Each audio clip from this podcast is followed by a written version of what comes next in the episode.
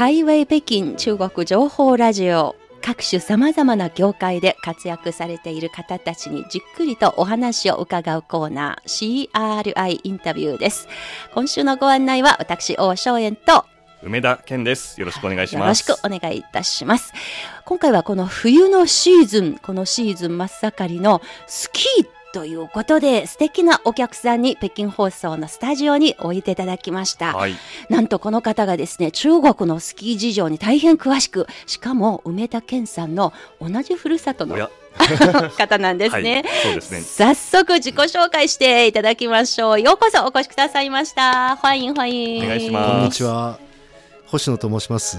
よろしくお願いいたします。よはいろ。しくお願いいたします。よろしくお願いいたします。はい星野司さんです、えー新潟県のお生まれですが、うん。えー8年ぐらいですね中国のスキー場の設計開発運営管理のお仕事に携わって来られました星野司さんです、えーこれからゆっくりとお話を伺ってまいりますがその前にまず星野司さんのプロフィールのご紹介です。はい、ご紹介いたします。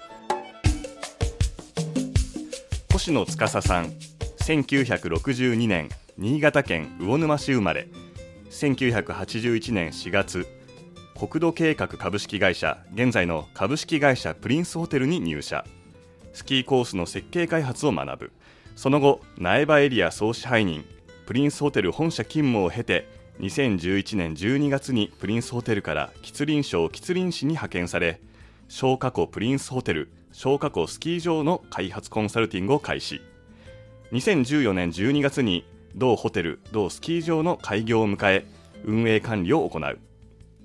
2016年4月に株式会社プリンスホテル吉林事業部部長、吉林西部リゾートコンサルティング有限講師当次長に就任。そして2018年1月、河北省張家口市のスーレークにあるスキー場開発のコンサルティングを開始。2019年12月31日に開発コンサルティングを終了し現在に至ります CRI インタビュー改めまして本当に星野さんようこそお越しくださいましたよろしくお願いします。星野です。はい、はいやはりその魚沼と言いますともうあの有名なコシヒカリの里として知られますが、同じくやっぱりスキーが盛んな場所でもあるのですか？はい。私の家もコシヒカリを作っていまして、そうですか、はい。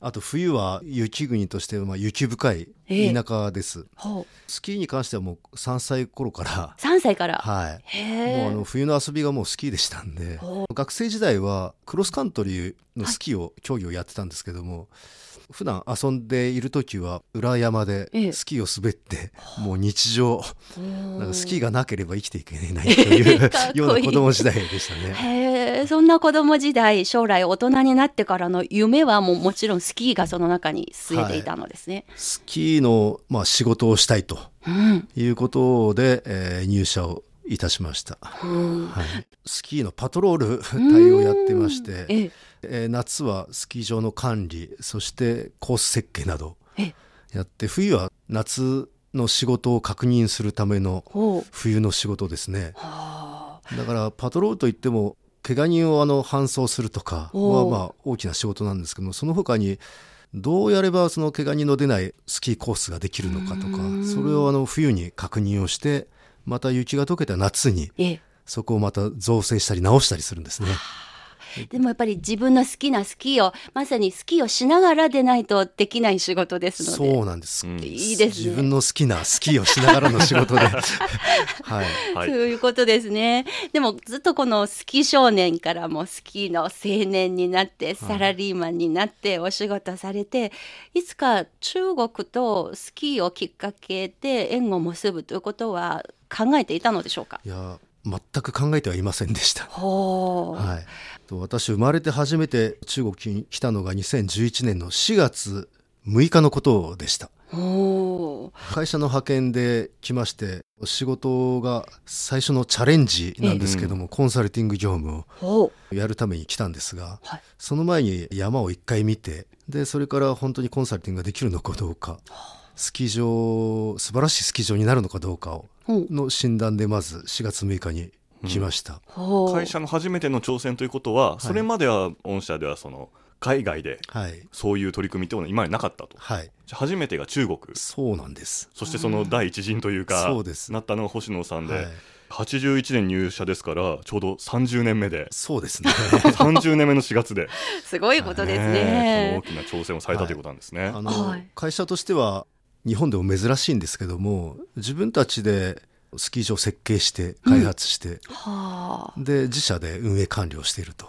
あ。まさにコンセプトがもう一体となってるんですフね、ルコースそうですですね。じゃあまあ結構それは分割しているところは多いということなんですね。そうですね作るだけ、はい管理だけ。そうですねあ中国もそれ多いと思いますね、はいはい。でも中国に行きなさいと言われた時のその第一反応は何だったのですか？と私初めて来たのが中国の吉林省吉林市だったんですけども、はい。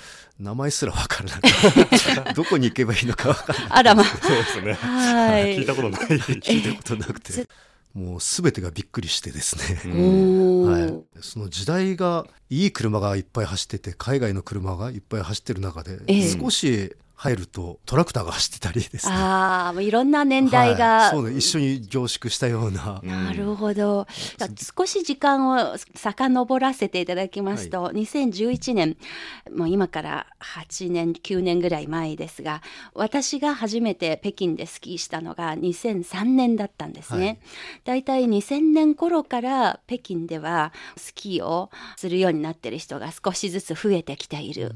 ですので2011年だともう相当かなりハードコアのスキー愛好者も生まれつつある、まあ、時代的にはそういう中だったんですが、その時に吉林省に来て、スキー場のコンサルタントを会社から命じられたはい。というわけですね、はい。中国人もスキーしているということはそれまでには情報い入ってました。ええ、スキーはかなりやるんだなとは思ってました。でスキー場もたくさんあるよっていう話も聞いてました。あそうですか、ただじゃあ規模は分からなかったんで、うんはい、自分の目で、ええあのいろいろと見させてもらいましたはい。あの、行かれた先は、吉林市の郊外の小学校。松に花に湖と書いて、簡単にこの小学校とはどのようなエリアなのかは、紹介していただけますでしょうか？あ。はいえっ、と日本からですね毎週日曜日火曜日と直行便が長春というあの空港まで飛んでまして、はい。2時間50分ぐらいでもう行けちゃうんですねそこから高速鉄道で吉林市まで約30分はい。でそこから車で約30分でリゾートに着きます吉林省の小春、小都の長春から、まずはい吉林市という市に行って、そこからさらに車で30分の郊外に行くところ。つまり空港から1時間ですね。こはいこまでそうですね合わせて。はい。ええですので、えー、と時差も1時間しかなくてはい。朝新潟県のその南魚沼市自宅を出発して、はい。夕方にはあの消火口に着くというような非常に便利で、はい、そんな場所ですね。ああ、なるほど。えーこの小学校という場所を、えー中国で検索させてもらいますと、なんと随分昔からスキー場のあった場所という資料が残っていまして、一番最初のスキー場は1962年にもう出来上がっていまして、そしてそこで80年代に全国の青少年のスキー大会も開かれていたと、かつて歴史のある場所で、星野さんがこれからスキー場を作るということになるようですが、星野さん行った時にはあの山はどういう状態だったのですか、うん、あの私が見た時はうっすらこうスキーコースが12本あったんですね。ただそれも幅が10メートルから20メートルぐらいの幅しかないコースで、うん。そんなコースがあった記憶があります。その時点では使われて、つ使われていないですね。あ使われていないんですね。なので、うん。えー休止されてから年月が経ってますんで木も大きくなったりして、コースの中でですね。ええ。そんな感じでうっすらあったという記憶があります。うん、やっぱりすすごくマイナーなスポーツだったので、全国の大会が開かれた後もやっぱり市民スポーツとしての裾野を広げることができずに、それで十数年もゲレンデスの運営さえできなかったという、そのままの歴史が残っていて、はい。かといって21世紀になった後にスキーやる人が増えていたので、ではここもそろそろ開発を、うん。というのがバックグラウンドのようですね。そうですね。で一方であの今のホテルが出来上がった付近でははい。子どもたちがクロスカントリーの練習をしていたりですね。あとはほんの小さいあのジャンプ台があってそこで練習してたり、あじゃあ、ええしてるのも見ましたね。あそうだったんですか、結果的にその山ははい。スキーのプロの星野さんの目にはどういうふうに映っていました、あのー私が山の山頂までまあ歩いた時なんですけれどもちょうど中腹から上が視界が悪くてで雪もあったんですが、ええ。視界は20メートルぐらいしかなかったんだと思いますうね。ん。で山頂まで上がってで降りてきてでその夜にあのもう図面をいただいてレイアウトしてみたんですねコースのレイアウト。はい。そうしたらあの自分でもびっくりするように、あのどんどんとこうレイアウトコースレイアウトがこう湧き出てきて、ええその朝にはもう完成したんですね。あそんなに素早く、もうリハークが詩を書くようなスピードではい。一気完成で、はい、そうなんですそれかが実際開業を迎えたコースのはい。約6割がその時にもう書いてあった。